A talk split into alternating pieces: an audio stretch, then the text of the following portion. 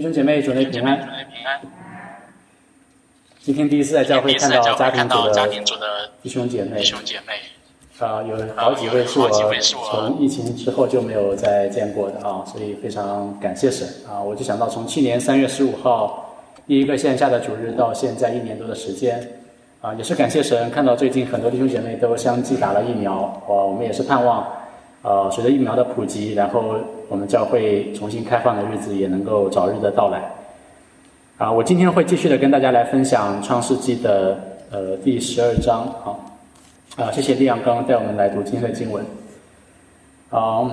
今天诗歌我非常喜欢最后一首了，我也是前一段时间才刚刚啊这个从天韵诗歌听到这一首诗歌啊，里面唱到耶稣他已经胜过了死亡啊，胜过了世界啊，胜过了黑暗的权势。啊，如今坐在父神的右边。啊，我们上一周也是刚刚纪念过这个复活节，也是再一次的提醒弟兄姐妹，让我们知道，我们思想主的复活，不单单只是停留在每年一次的复活节上，其实我们每一天都生活在主复活这样的一个伟大的事实当中。上一次我们讲了这个巴比塔的故事，我们都非常熟悉了，一群人他们。来到示拿这个地方之后，他们就不愿意再听从上帝的命令，他们愿意，他们相反，他们愿意停留在那里，然后为自己筑一座城、筑一座塔来保护自己。那后来神也分散了他们的语言，终止了他们的工程。所以我们可以想象，在那个时代的人，当他们被迫后来离开示拿地向外面扩散的时候，他们回头望见那个昔日他们以为可以炫耀、可以自夸。可是呢，如今却停留在那个地方，成为一座这个名副其实的一座烂尾楼啊！一个人类靠自己努力失败的一个象征，一个符号。我们可以想见他们的心情。神也是透过巴比塔的事件，再一次的去啊，向当时的时代去显示、启示他自己那个亘古不变的计划，就是神要祝福万国万民啊！他要在全地，在他一切的受造物当中得到他的荣耀。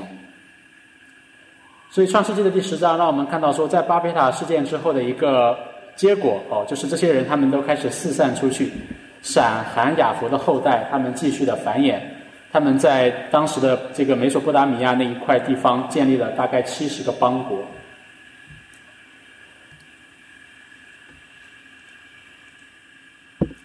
那今天我们要看到《创世纪》十二章亚伯兰的出现啊，这其实是一个非常非常。重要的一个历史事件，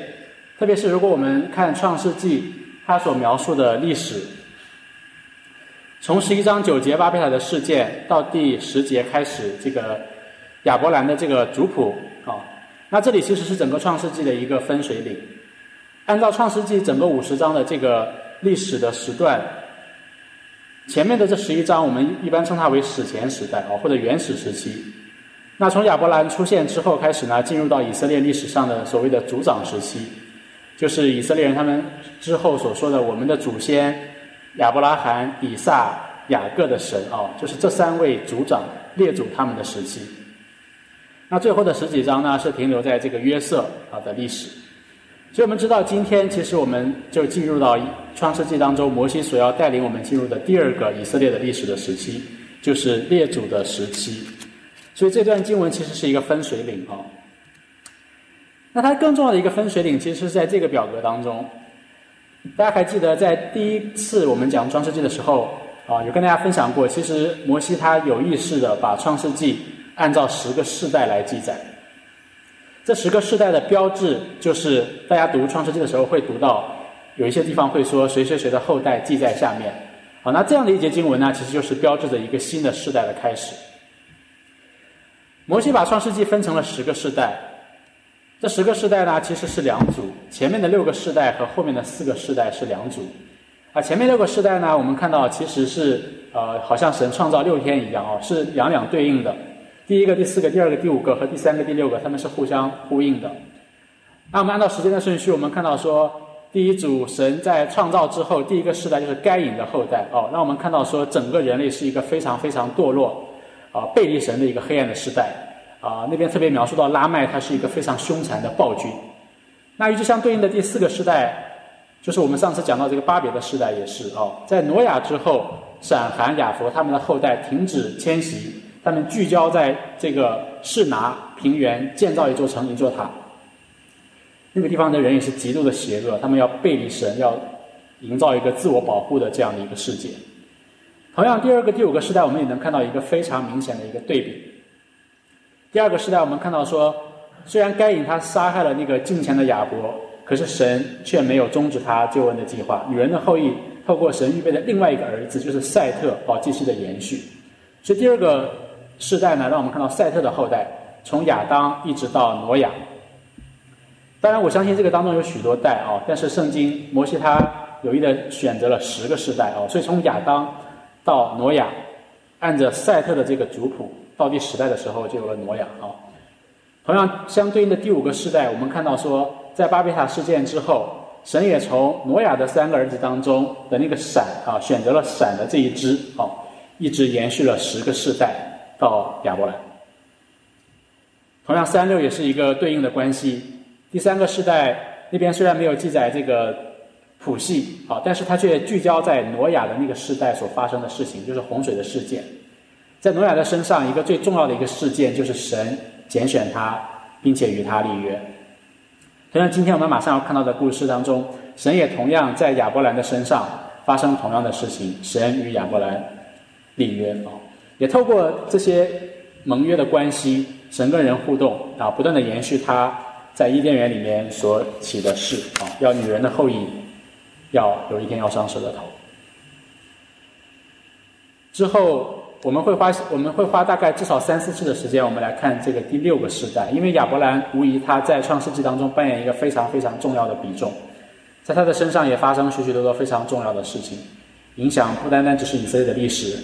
甚至影响整个救恩故事的这些重要的事件啊。所以你看到亚伯兰的这个篇幅是最长的。那在亚伯兰之后的四个时代，我们看到也是一个相对应的关系。被拒绝的后裔啊，以以实玛利啊，以及之后这个以撒啊，以撒的时代那个被拒绝的以扫啊，这两个时代我们看到说创创世纪他花了很少的篇幅啊，基本上轻描淡写的就过去了啊。相反，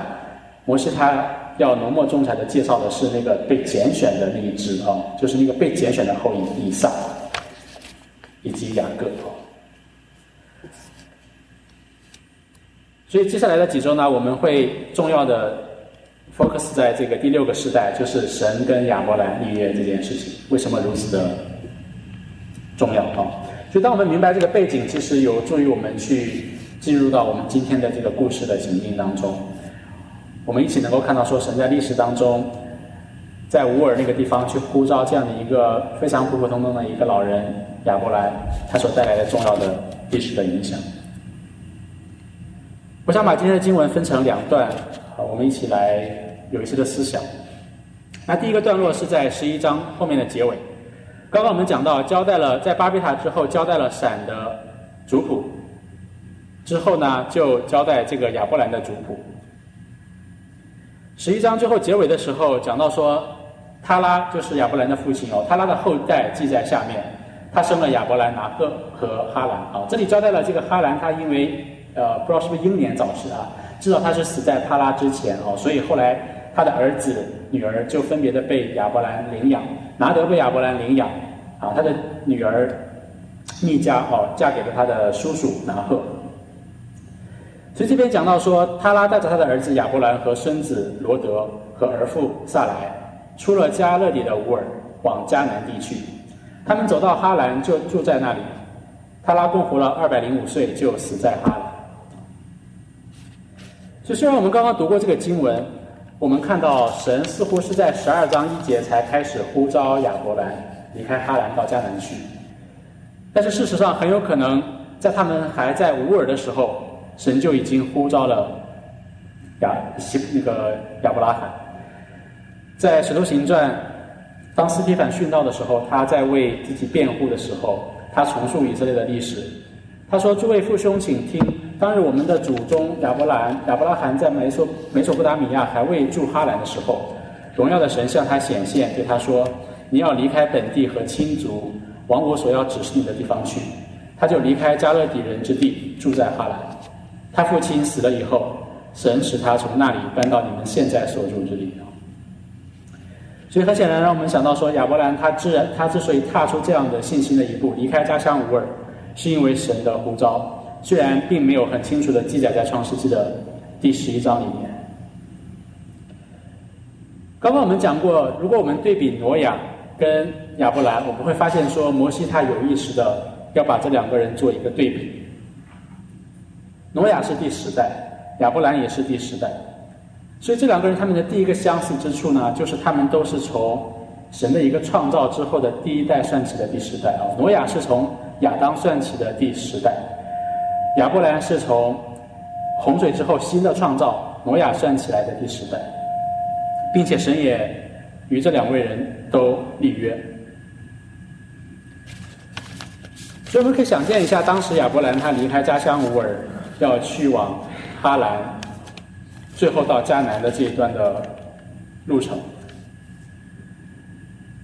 虽然没有记载明确神的呼召，但我想神的呼召应该是差不多的。神有一天向亚伯兰罕显现，那个时候还叫亚伯兰啊，神向他显现说：“你要离开你的本地本族啊，富家，往我所要指示你的地方去。”圣经说，那个时候亚伯兰他是住在一个叫做加勒底人的乌尔的地方。其实，如果你看地图的话，其实恰恰就是当时的巴比伦，或者说士拿的所在地。在历史上，其实考古发现那个时代的乌尔或者巴比伦人啊，他们其实是一个多神的一个宗教信仰的一个群体。特别是在乌尔这个地方，很多人他们是崇拜一个异教的神，叫做月亮神啊，星。所以我们我们大概可以。确定，就是亚伯兰，其实他在那个时候被呼召的时候，他其实是一个呃异教的一个崇拜者。他和他的父亲他拉，包括他的家人，可能都是崇拜这个当地的这个月亮神。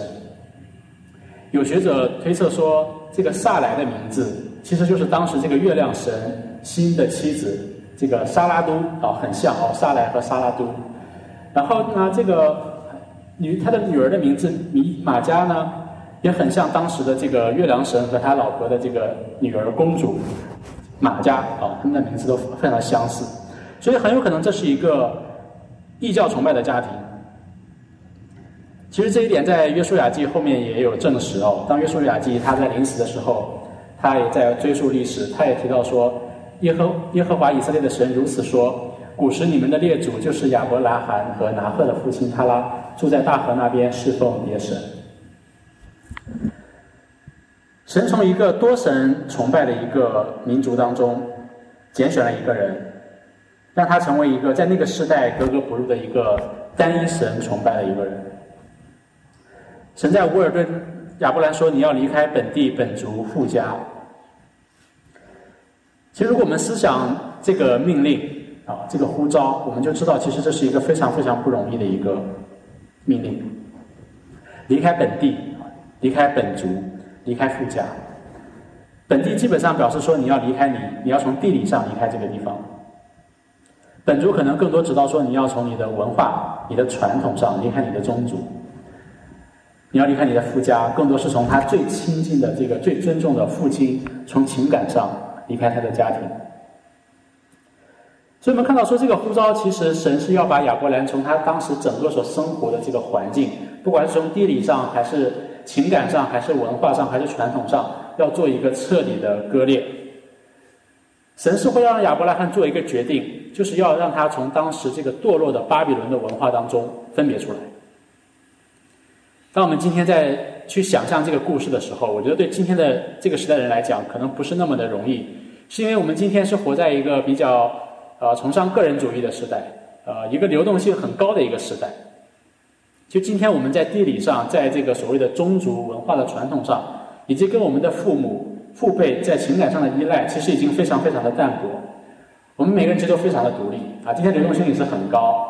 啊。那个家乡或者你的家的这个概念，其实也不是那么的重要，因为我们都是流离失所的。我们今天如此便利的交通，二十四小时之内你可以到去到世界上任何一个地方。可是，如果你这放在当时的这个情境当中，你就知道这其实是一件非常非常了不得的事情。对于当时的亚伯兰来说，他的本地、本族、富家，可以说就是他的一切。因为在古代的，特别是东方的社会，其实儿子跟父亲的关联是非常非常紧密的。父亲的家就是儿子的家，父亲的产业将来也是这个儿子的产业，父亲的神就是儿子的神。其实亚伯兰这个名字的意思就是遵从父亲的意思。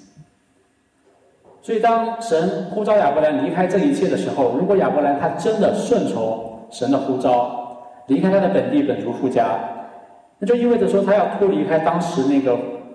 赋予他身份、地位、呃他的财富、他的价值，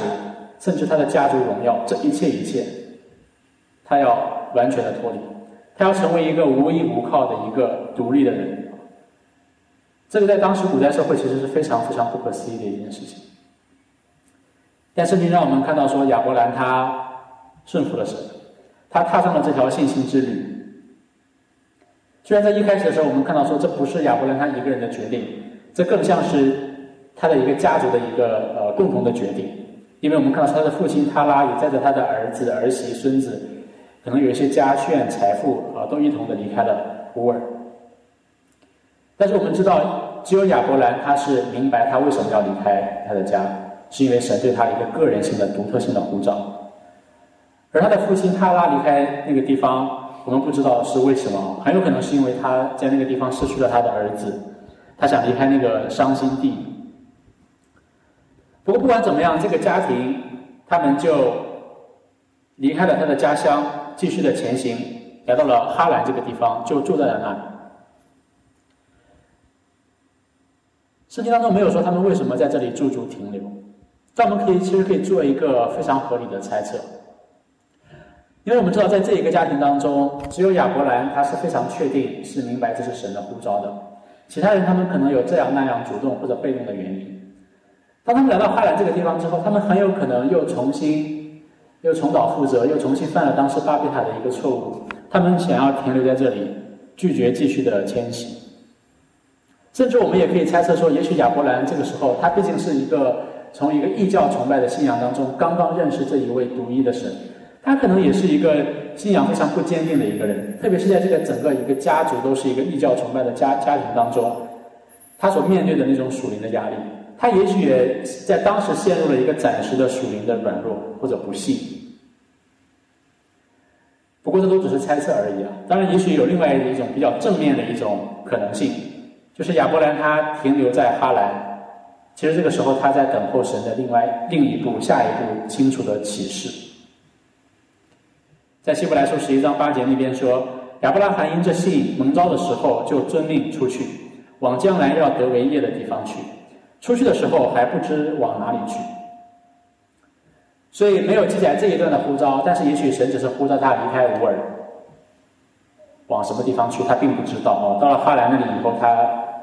就想在那个地方先停留一下，继续的等神进进一步的向他启示下一步要去的地方。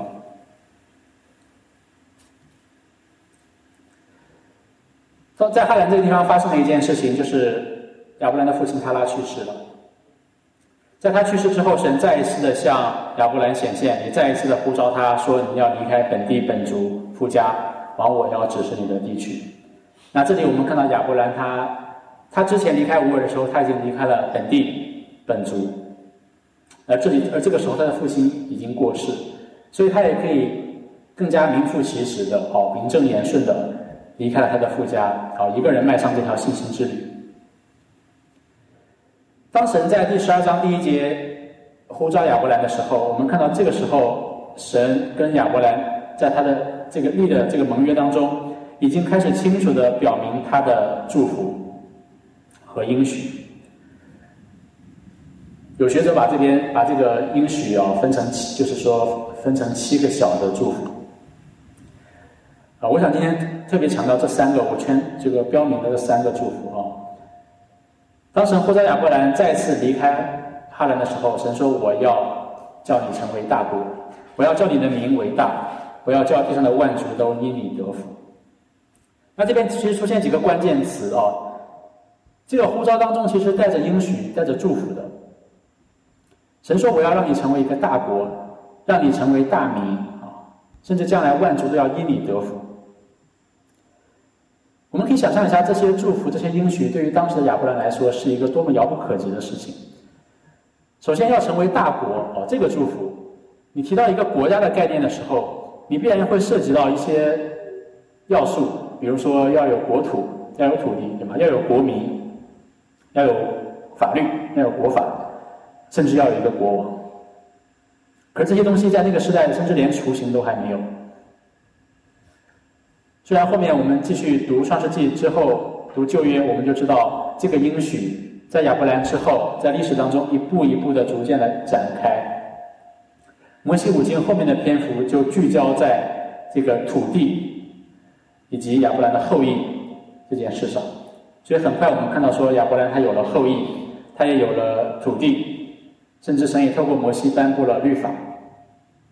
在摩西五经之后，到了四世纪和六王记当中。就更加关注这个君王的问题。第二个祝福神说：“我要叫你的名为大。”那这里显然是呼应之前这个巴比塔的事件。我们其实上一次讲到已经提到过，巴比塔的人他们是要为自己立名，可是神却终止了人的这样的一种自大和无知的计划。相反，神却让人明白一件事情，就是说立名这件事情其实是只有神可以对人做的，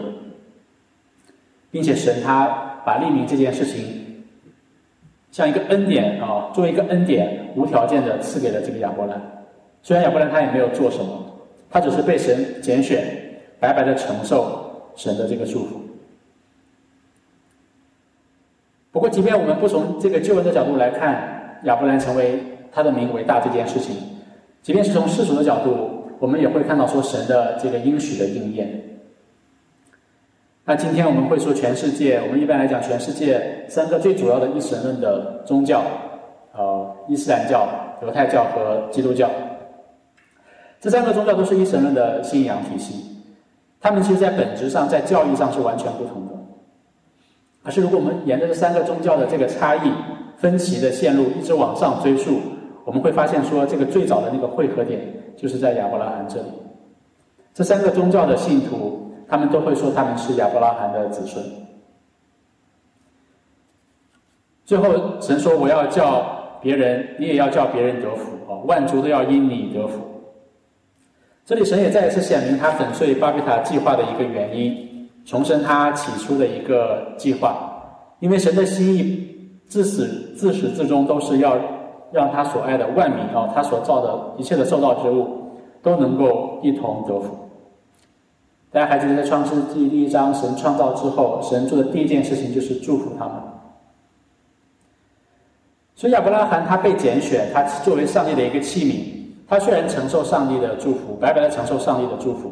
但他同时也要成为一个祝福的一个管道，他要把神的祝福透过他流出来啊，让万民都因他一同的得福。那这个应许我们看到说，在历史当中也是一个逐步的应验的一个过程。在创世纪结尾的时候，到了约瑟的世代，我们看到说，当时整个迦南地都遍布饥荒啊，所以整个经当中说，个人啊，所有的人他们都到埃及到约瑟那里去买粮食。所以我们看到神透过亚伯拉罕的后裔约瑟，在那个时代暂时的、初步的去应验了这样的一个应许和祝福，透过亚伯拉罕的后裔祝福当时的这些万国哦。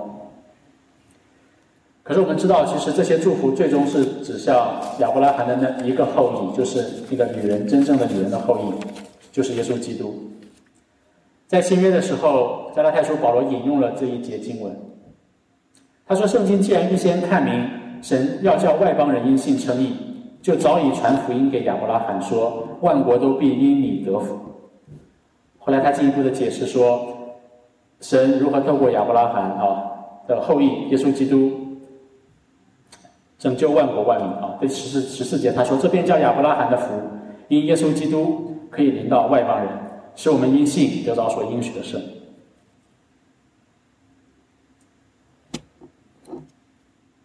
所以当时呼召亚伯兰之后，虽然一个成为大国、成为大名，万国要因你得福，在当时看起来八字都没一撇啊。可是呢，圣经当中说亚伯兰他听到之后，他就照着耶和华的吩咐去了。其实这边就呈现出这个挪亚跟亚伯兰的第二个相似之处啊。如果刚刚是说他们都是第十代，那这里我们会看到说，摩西他有意的要突出挪亚和亚伯兰的第二个相似点，就是说你会看到他们在所处的时代，面对神的呼召命令的时候，都是一个如此艰难、如此艰巨的啊一个使命。可是你会看到，在这两个事件当中，这两个主人公他们都没有说话，甚至没有记载他们任何的这种文字性的啊这方面的记载。当神呼召挪亚建一个方舟，你会看到说挪亚他就去了。挪亚自始至终他没有讲一句话，整个在在洪水的叙事当中。那么今天神初次、第一次、第二次呼召亚伯兰的时候，在今天这段经文当中，我们也没有看到亚伯兰任何的说话。虽然他们没有讲话，可是我们知道挪亚也好，亚伯兰也好，他们顺服的行动啊，其实就已经胜过千言万语。神也同样与这两位立约。而他们最后回应神的恩典的方式是，他们向耶和华祝坛。所以圣经用两节经文就轻描淡写的就把亚伯兰他当就忽略了他当时的心理的活动，以及从哈兰到迦南这么长一段的距离啊，在当中他们的心路历程都没有讲，只是用两节粗略的带过。亚伯兰他就顺服，带着他的妻子、侄儿、财物啊。往迦南地区，他们就到了迦南地。第六就说亚伯兰他们经过那地，到了事件地方摩利橡树那里啊。他们来到迦南之后，第一个第一个站啊，就是一个叫做事件的地方。那事件其实是当时迦南地的中心。圣经后面我们会经常看到这个城市的名字，很多重要的历史事件都发生在事件啊。这里竟然有一个谐音梗。所以亚伯兰他来到事件之后，一个叫做魔力橡树的地方，在那里他就为耶和华筑了一座坛。这魔力橡树其实就是当时的人迦南人，他们在一个很高大的橡树底下，他们常常在那里聚集，他们在那个地方崇拜当地的一个神，叫做魔力。有学者说，这个魔力他很有可能是一个这个掌管人生育的神啊。我我想那个并不重要，但可以想见，当时他们来到事件这个地方，遍布都是这些偶像崇拜。这些在树下每天宣讲这些假神的信仰，甚至崇拜这个假神的这一群人，所以这样的一个敬拜独一神的亚伯兰，他来到世界，他很显然是不受欢迎的。可是他来到这里，他却做了一件事情，他为耶和华筑了一座坛。那之后我们看到说，当地的人排斥他，他就离开了世界，继续迁移到伯特利，在那里又筑了一座坛。我想大家必须要问一个问题，就是亚伯兰他为什么来到迦南之后？在他所经过的那些重要的城市，那些有战略意义的城市，他都要做一件事情，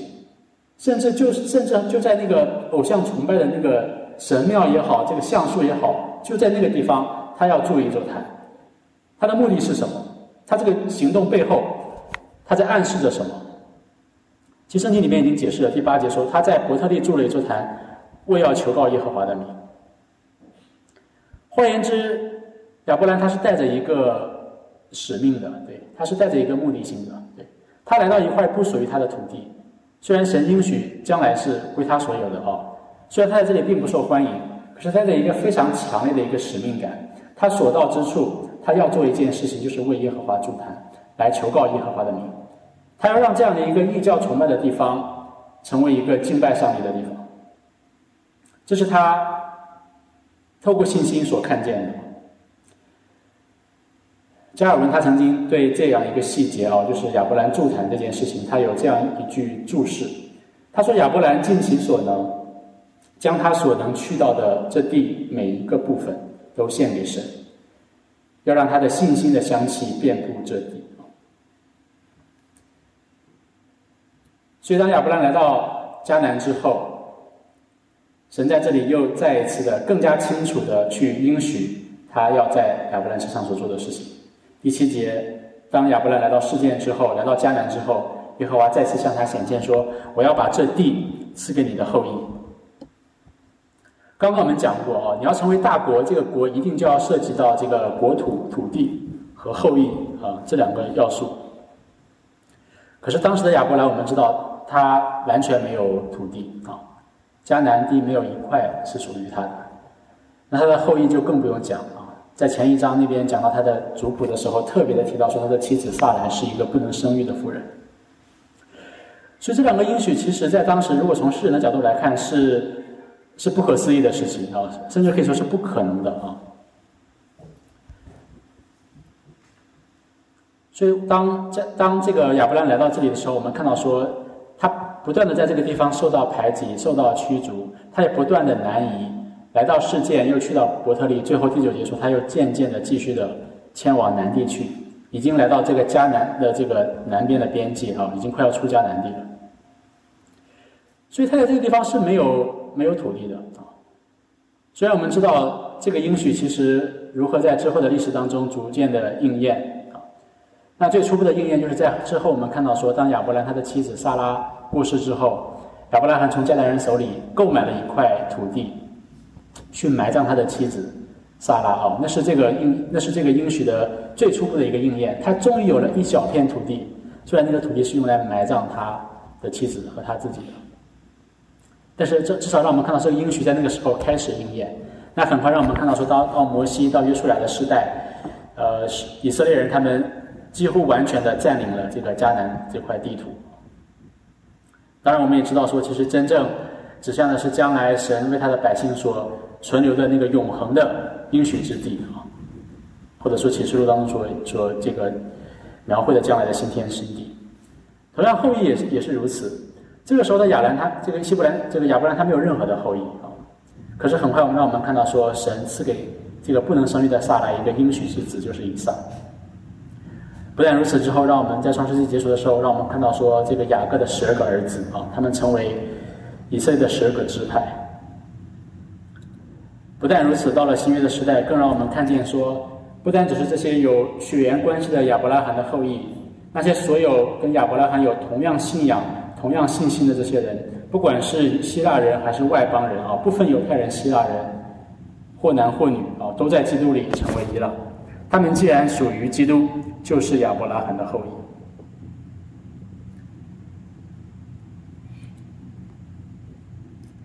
所以今天，我想我们就暂时经文停留在这里。我们之后还会看到更多这个神跟亚伯拉罕立约，呃，它的重要性啊。可是我们今天在这个呼召的这个最一开始的这一个阶段，仍然有许多的细节是值得我们去思想的。首先，我们可以想象说，当时的以色列人，他们听到当摩西跟他们传讲这个故事的时候，这段这一段短短的经文的时候，这些以色列人他们要当时来如何的应用呢？他们听到这段经文之后，他们要要怎么说呢？他们要获取一个什么样的信息呢？首先，最早听到的人应当是当时要进入迦南的那些第二代的以色列人。当摩西告诉他们回想神呼召亚伯兰的这个故事的时候，他们能够重温当时这个应许当中的啊这些细节，他们也能够重温亚伯兰当时是在一个怎样的环境当中，他所做出的是一个怎样的一个决定。摩西在这个时候，在庞大的以色列人他们就要去攻占迦南地的时候。他要让当时的以色列人明白神跟人这个盟约的关系，神跟人是透过盟约互动的，并且盟约当中神是要祝福他的百姓，而这个盟约当中是有祝福是有咒诅的。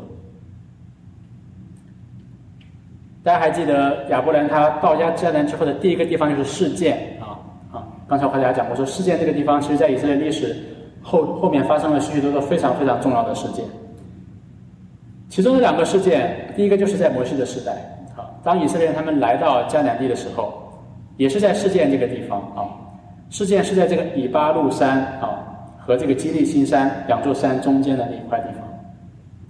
当时摩西做了一件事情，好，他说：“看呐，我今日要将祝福和咒诅的话都陈明在你们面前，你们若听从耶和华你们神的命令，就是我今日所吩咐你们的，就必蒙福；你们若不听从耶和华你们神的诫命，偏离我今日所吩咐你们的道，去侍奉你们素来所不认识的神，就必受祸。即使耶和华你的神领你要进入进入要得为业的那地，你就要将祝福的话陈明在基利心山上，将咒诅的话陈明在以巴路山上，两座山啊。这这这二山岂不是在约旦河那边日落之处，在住亚拉巴的迦南人之地与基甲相对，靠近摩利橡树吗？你们要过约旦河，要进去得耶和华你们神所赐你们伟业之地，在那里居住，要谨守遵行我今日吩咐你们一切的律例典章。所以在当年亚伯兰来到迦南这个地方的。同一个地方，摩西劝诫当时的以色列人说：“你们要警醒啊！你们要知道，在这个盟约当中是有周祝福有周主的。若遵行神的话语啊，神就会祝福；倘若离弃神啊，去拜这个地方的这些偶像，咒诅就会临到你们。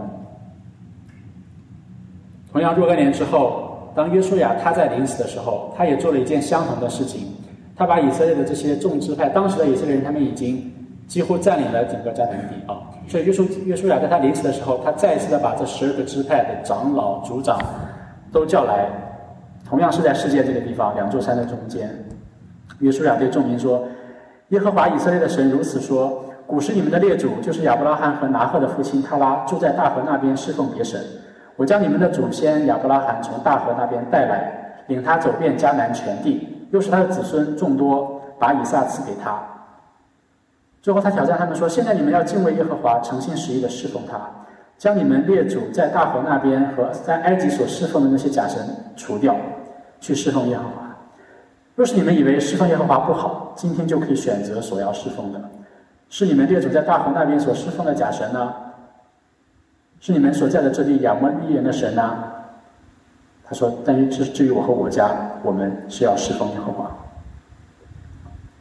所以当时的以色列人，他们听到亚伯兰的故事，他们要做的一个马上要做的一个或者一个直接的应用，就是我究竟是要侍奉耶和华这位独一的神、独一的信仰，还是去随从这个迦南地方各样的这些异教的文化？我是甘愿与他们分别哦，分别为圣，面对逼迫，仍然忠于这个上帝的呼召，还是说我要去随从他们啊，随从他们的文化？被他们接纳了。刚我们也讲过，说《摩西五经》《创世纪》其实有一部分是指向当时是当时在贝鲁时期加注上去的啊。那贝鲁时期的以色列人在当他们当时的环境，他们听到今天这个故事，他们又如何来在当时他们的生活当中应用呢？我想可能也更加是这个字面上的意义的应用。当他们听到这个故事以后，他们一定明白一件事情，就是说，正像亚伯兰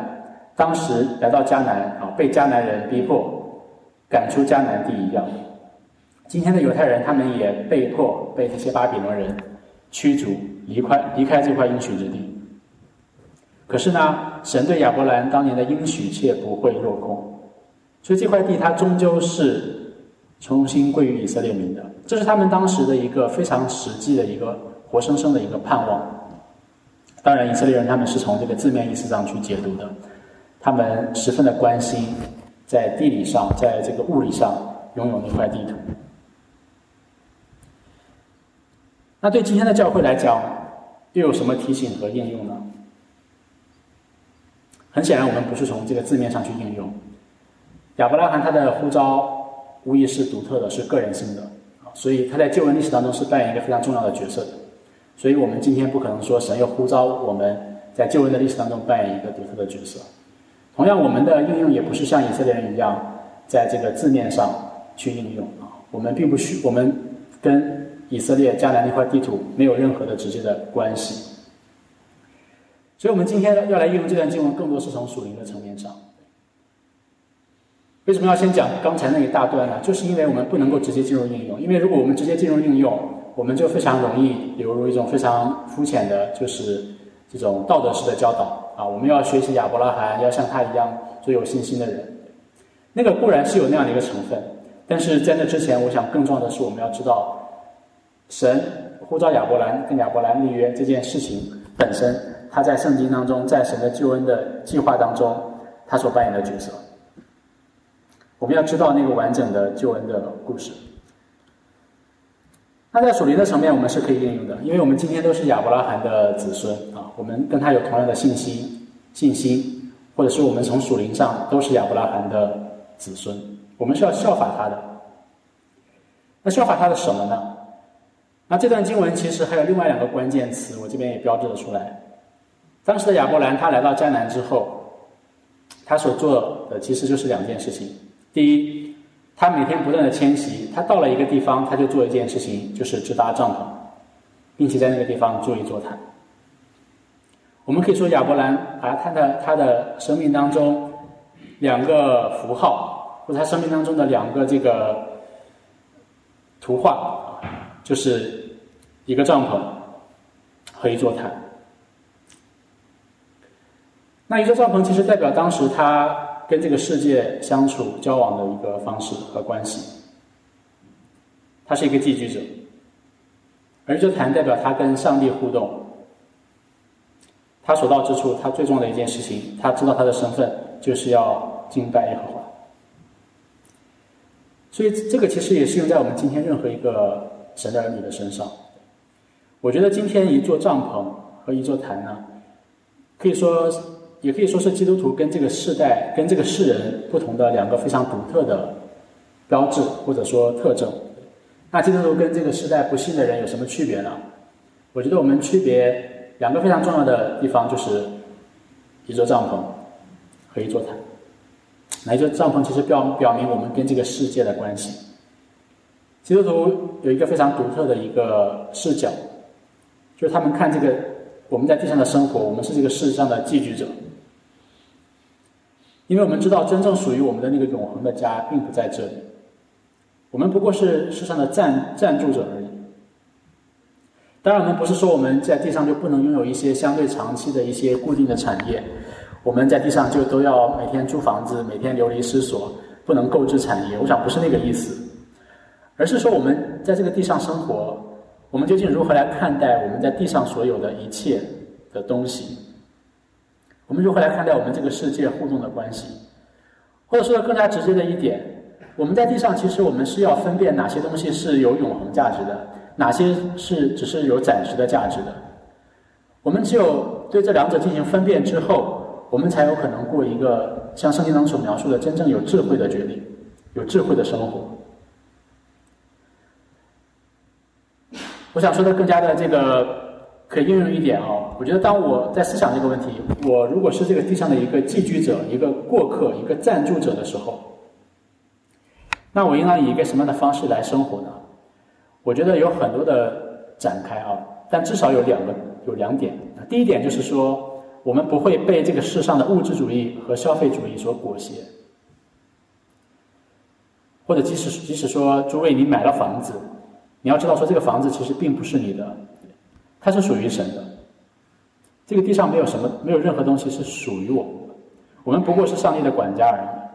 这个心态其实是会带来非常非常一个不一样的一个一个不同，一个不同啊。其实，当我们如果真正看我们是世上的暂居者的时候，我们就不会那么容易被物质和消费主义所裹挟。意思就是说，我们不会落入金钱的捆绑。也不会落入呃享乐的这种试探，我们更不会为着我们在地上的一些经济上的一些得失而难过而忧愁。我记得我在呃四年前的时候，呃买房子决定搬回到大学城教会附近的时候，我当时就跟我太太商量，我们就做一个决定，就是我们买这个房子，我们知道如果神给我们预备，它一定不是我们的，所以当时我们对这个房子有两个。计划第一就是它要成为被上帝所使用的一个地方，它不单单只是我们的产业，它要成为被上帝使用的产业。所以我们能做的就是在我们家里尽量多的组织一些教会、一些团契的活动。那第二点，我们就说这个房子我们要崇尚极简主义，我们只买必需品，不要浪费过多的时间和金钱去升级、去维护它。但后来其实发现说，离我的理想也有蛮大的差距，不知不觉的每天会买一些东西。呃，本来这个家里面，如果大家有人去过我们家，在前几年的时候，前两年的时候，进到客厅里面，大家都会说：“哎呀，王姐，你家怎么啥也没有啊？”对，整个客厅其实就空荡荡的。但如果你现在再去的话，会发现添了很多的东西。但是我知道，其实里面有很多东西其实是超过半年、一年啊，甚至是从来不用，甚至很少使用的东西。那些东西其实对我来说其实是没有价值的，是应当被处理掉的。当我们带着一个过客的身份去生活，我觉得就是如此。我们会把我们的时间、金钱用在更有价值的事情上。大家可以想象，说你去住旅店，你不会去装修那个 hotel 的房间，因为你只是暂时住在那里。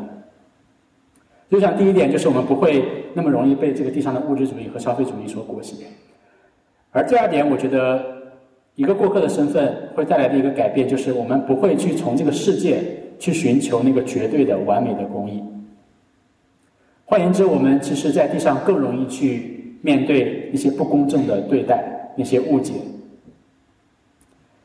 同样，我们也更加容易去接纳这个世俗制度的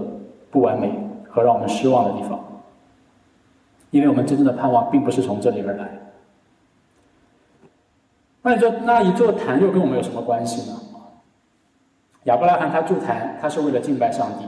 所以座坛其实代表我们跟上帝的互动。换言之，我们今天在这个地上，就像当年的亚伯拉罕一样，我们其实是有一个同样的一个使命，或者说同样是作为上帝的器皿，我们肩负着一个同样的一个福音的使命，一个文化的使命，或者一个宣教的使命。宇宙坛也是基督徒跟这个世上的人一个非常大的一个区别，一个独特的一个特征，就是因为不信神的人，他看这个世界，他只有一个角度啊，就是一个横向的角度，他看待世界是一个单向的。可是基督徒看待这个世上一切的事物，其实都应该有一个纵向的维度，就是同样我们每天也吃喝拉撒睡，我们也工作，我们也娶妻生子，我们也忧愁，我们我们有各样的事情，我们也买东西，也睡觉。可是我们看这一切是从一个纵向的角度来看待的，因为我们相信整个全地都是在上帝的主权之下，所以我们看待这个世上所发生的每一件事情，看待我们生活当中的每每一个面相，我们的每一个角色所做的每一件事，都是有一个目的的，就是要为着敬拜神和荣耀神。换言之，其实我们今天不管大家来自哪里，你现在居住在哪里。你所到一个城市，那个城市不管是大是小，多么的辉煌了不起，还是多么的平凡，是那种大都市还是小乡村，其实都不重要。当我们到了那个地方之后，其实教会就是那个城市的一个祭坛。那教会其实就是我们这一群人嘛，对。所以祭坛不是说这间教堂啊，今天我们大概有十几个人来到这里，我们敬拜神，然后待会我们离开这个。地点哈，难道我们就不敬拜神了吗？不是那个意思。其实我们人就是祭坛啊，人就是教会。你人到哪里，哪里其实就是祭坛。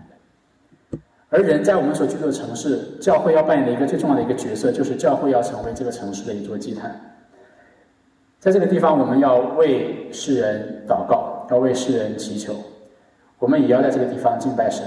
即便周围都是抵挡上帝的声音。都是异教的文化，可是我们宣告说，在这个地方、这个城市仍然是归上帝所有的。所以弟兄姐妹，我们要像亚伯兰一样有这样的一个使命感。意思就是说，可能神不会呼召你像亚伯兰一样那么大做那么大的事情啊。可是呢，我们在这个本质上是一样的，就是说，我们无论到哪里去，我们要在那里筑一座坛。你回到家里，家里就是你的祭坛。你在家里，不管是你个人，现在是单身，还是有配偶、有孩子，带领家人一起敬拜神，你的家庭其实就是你的祭坛。同样，你去到公司里面，你在公司里诚实的工作、忠心的工作，然后爱人对周围的人有好的见证，你的办公桌、你的办公室，其实也就是你的祭坛。所以，我也盼望说，今天这个故事能够给弟兄姐妹这样的一个看见啊，让我们不稀里糊涂的活在这个世界。神呼召亚伯兰，同样他也今天呼召每一个属他的儿女，也让我们去反思我们的生活，让一个帐篷、一座坛这两个图画能够活化成，就是说具象化在我们的生命里面啊，让我们看待自己是一个暂居者，并且是一个敬拜上帝的人，让我们的生命能够被神所使用。我们一起来祷告，亲爱的天父，我们感谢你。透过今天这一段非常宝贵的经文，再一次让我们看见神你在历史当中伟大的作为，也让我们透过神你对亚伯兰的呼召，能够予以连结。因为神，我们知道，我们就是那个大国的国民啊，我们就是那地的居民，我们就是那后裔，我们也就是那蒙受祝福的一群人。天父，我们也求你来帮助我们，主让我们能够在读这些经文的时候，不只是看作简单的故事，不只是看作我们已经非常熟知的一些历史。主要更让我们看见，说神你也透过这些话来向我们说话，像今天像历史上任何一个时代每一个属你的儿女说话。颠覆我们的祷告，我们的应用，是盼望神你能够让我们每一个儿女在地上，我们成为跟这个地上不一样的人，成为格格不入的人。虽然我们要进到这个文化当中，进到世界当中，但是神。让我们身上更多所彰显出来的是和这个世界不一样的地方，让世人看到我们是一个搭帐篷的人，是一个筑祭坛的人。愿神能够帮助我们在我们弟兄姐妹每一个人独特的生活当中，你来赐给我们有足够的恩典，也让我们能够成为一个有意向的。不管我们所做的工作，我们所面对的环境有怎样的不同，但是我们同领受一样的一个呼召。